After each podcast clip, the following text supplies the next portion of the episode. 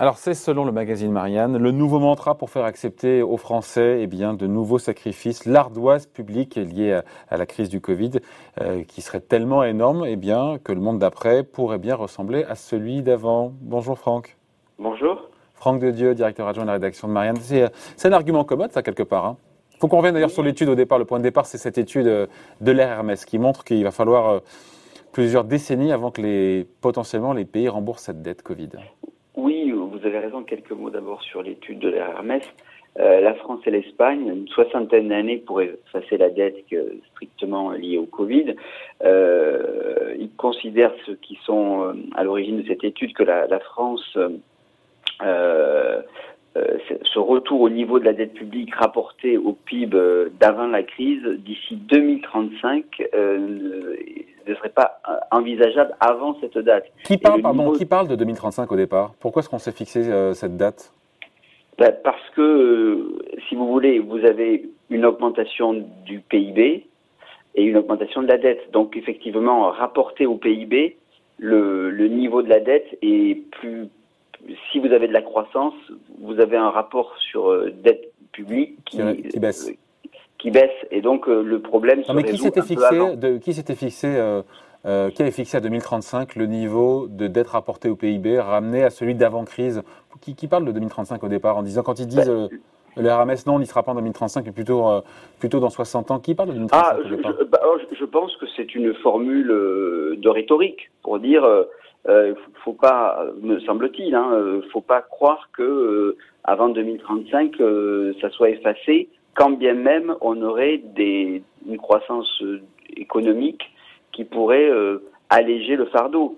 Mais l'argument, si vous voulez, clé, moi à mon sens, hein, c'est que cette, étude qui est tout à fait juste et, bien sûr les auteurs sont une, honnêteté intellectuelle évidemment, mais elle est euh, politiquement utilisée pour dire euh, surtout, euh, voyez, c'est tellement lointain.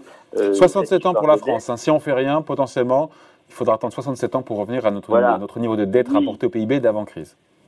Voilà, alors, alors c'est de se dire Biden, il faut surtout pas faire comme ça. Euh, il faut commencer à réfléchir à, rembourser sa dette. Il faut repousser d'un revers de la main tout argument qui consiste à dire annulons la dette détenue par la BCE. Donc, si vous voulez, euh, on peut, les économistes adorent euh, tracer, euh, prolonger des courbes pour dire 2060, 2070, 2080, ce que vous voulez, mais en vérité, il y a toujours une dimension politique, et notamment en ce qui concerne la dette publique, que les économistes ignorent. Et historiquement, ça s'est toujours passé comme ça. Hmm. Après, pour l'instant, il faut dire ce qu'il y a. La Commission européenne, elle ferme les yeux sur tout ça. Il y a une tolérance financière pour dépasser encore une fois tous les plafonds, que ce soit déficit ou dette. La question, c'est est-ce que ça va durer? Oui, alors c'est vrai qu'il est prévu de revoir euh, l'an prochain les règles euh, et, de la BCE, hein, euh, qui devrait je dirais, pardon, de revoir les règles au niveau de la Commission sur les fameux 3% et 60%, et puis la BCE devrait arrêter fin 2022 de financer les déficits publics.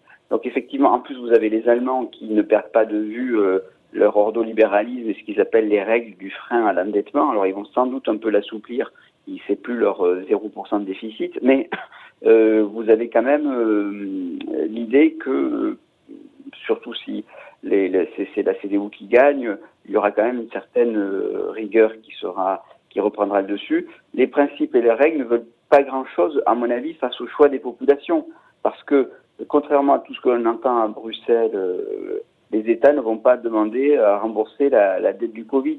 Euh, sinon, ce serait un bulletin de vote adressé aux partis d'extrême droite. Et, bon, voilà. Et puis pour casser la reprise, ça serait terrible aussi. Euh, là, pardon, pardon, mais qui va payer? Et certains disent d'ailleurs que personne ne va payer puisque c'est la BCE qui a acheté globalement cette dette et qu'elle va la conserver dans ses comptes et qu'elle ne la remettra jamais sur le marché et donc qu'elle s'éteindra toute seule. Alors oui, mais on peut à ce moment-là aller encore plus vite et pour euh, faciliter euh, le, les, les, je dirais, la présentation comptable des dettes publiques, on n'a qu'à dire que la BCE pourrait effacer ses propres les, les dettes qu'elle a acquises. Ça n'arrivera pas, nous a dit Christine Lagarde. Oui, ben, Christine Lagarde. Euh, Mais pourquoi effacer quelque chose qui, dans les faits, l'est, puisque si la BCE garde ça dans ses comptes et qu'elle elle, elle, elle, comme on dit, et qu'elle garde à l'infini dans ses comptes, il n'y a pas de problème, ça revient à l'effacer.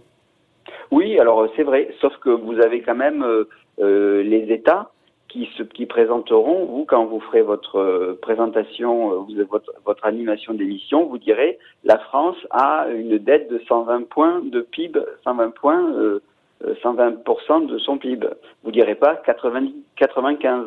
Donc vous dites 120, ça va, ça va s'éteindre au fur et à mesure. Mais pardon de le dire, mais euh, historiquement, ça s'est jamais passé comme ça.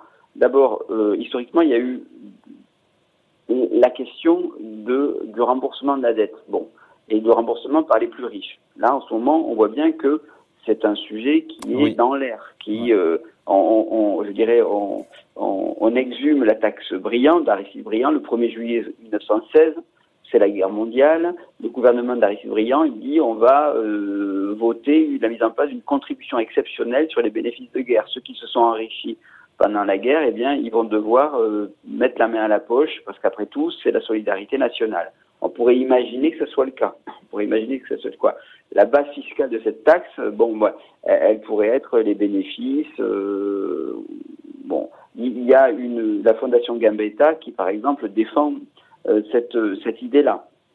Mais en gros, taxer taxer des secteurs qui se sont qui ont eu plus de bénéfices en, en période de crise oui, c'est ça. En fait, hein. Oui, oui, c'est ça. Mais bon, euh, c'est une, c'est une. Alors là, beaucoup à gauche font pression pour qu'on rétablisse ISF, euh, qu'on fasse aussi, euh, je dirais, une forme de, de, taxation sur les successions, qu'on taxe le capital et non pas forcément le revenu ou les profits, parce qu'aujourd'hui, si vous voulez, il y a un gisement fiscal énorme sur le capital.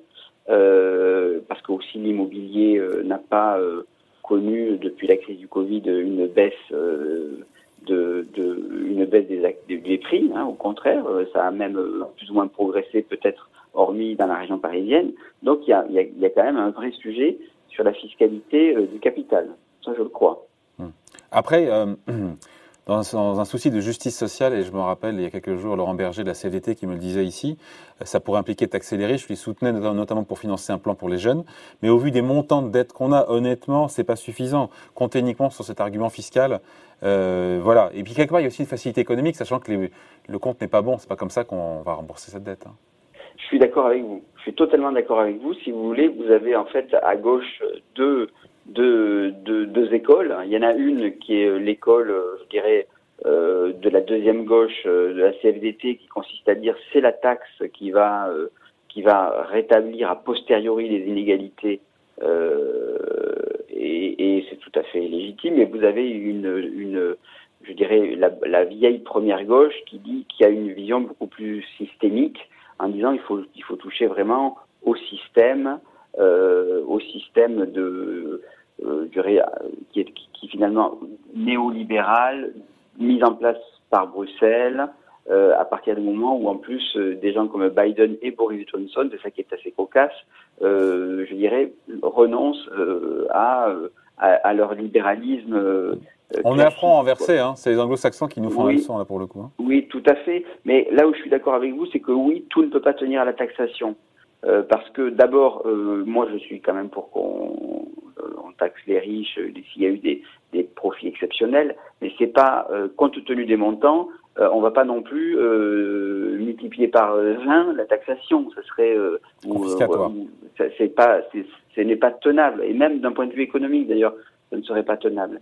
Mais en revanche, je crois que ce qu'il faut accepter, et c'est en ce sens qu'il y a une, un débat systémique qui joue, c'est que dans l'histoire, ce, n'est pas la taxe euh, des Français qui a remboursé la dette. Ce n'est même pas l'ISF, c'est l'inflation.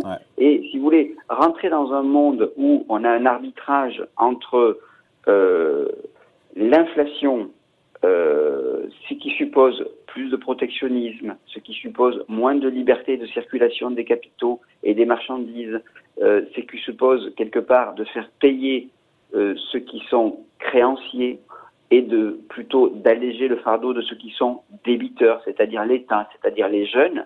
Ça, si vous voulez, David, c'est un sujet fondamental. C'est peut-être le, je dirais, c'est le sujet, euh, c'est la, c'est la, c'est la, euh, la matrice essentielle d'un choix de société en économie. Alors, sauf à considérer que c'est la question de la propriété privée ou publique des moyens de production. Mais si vous sortez cette problématique-là, qui à mon avis est un peu partiellement appartient au passé, le sujet classique, c'est celui de savoir qui j'avantage. J'avantage le créancier ou le débiteur. Autrement dit, je fais de l'inflation ou je fais pas de l'inflation. Hmm. Et pour résoudre cette question de la dette, le mieux c'est de faire de l'inflation. Oui, mais ça a toujours été le cas. Hmm. Toujours. La France a toujours remboursé sa dette grâce à l'inflation. Donc quand vous entendez, y compris des journalistes, dire Ah mais ça c'est euh, c'est du fardeau pour nos enfants, c'est nos enfants qui vont payer. C'est jamais comme ça. Ouais, sauf que l'inflation ne se décrète pas, vous le savez aussi. Hein. Alors, ça c'est vrai. Non, admettons, je suis bien d'accord. C'est plus facile de répondre. Des doigts et hop, il y a de l'inflation. Hein. C'est plus facile de répondre à une interview euh, de Boursorama pour dire euh, on n'a qu'à faire de l'inflation, il n'y a qu'à faire de l'inflation, que plutôt quand vous êtes aux, manettes de la BCE et que vous dites on va décréter l'inflation. Sauf qu'il y y a des, si vous voulez, pourquoi on, on, on balance des, des, des, milliards et des milliards de liquidités et pourquoi il y a une inflation des actifs, c'est que c'est un choix politique. C'est-à-dire qu'on a fait en sorte que l'inflation ne se produise pas au niveau de la production, au niveau de l'investissement et au niveau des salaires. C'est pas ce qu'on voit aux États-Unis. C'est pas ce qu'on voit avec les, plans Biden. Qu'est-ce qu'on voit avec les plans Biden? Ben, Des programmes d'investissement, des chèques qui sont donnés aux ménages. Euh. D'accord, effectivement. Donc vous voyez bien que, en fait, là, le, les, les, les tombereaux d'argent déversés par la BCE produisent une augmentation des actifs boursiers euh, au niveau de l'inflation sans augmentation euh, des, du pouvoir d'achat des ménages via l'augmentation des salaires, alors que euh, au niveau des États-Unis, on commence à voir poindre une inflation, j'allais dire, saine, c'est-à-dire fondée sur une augmentation des salaires et de l'investissement. Ça veut quand même dire que ce n'est pas impossible, que ce n'est pas que, ça peut aussi quelque part un peu se décréter si on, réfléchit aux conditions économiques, au système économique. Sur une politique budgétaire différente financée par création monétaire.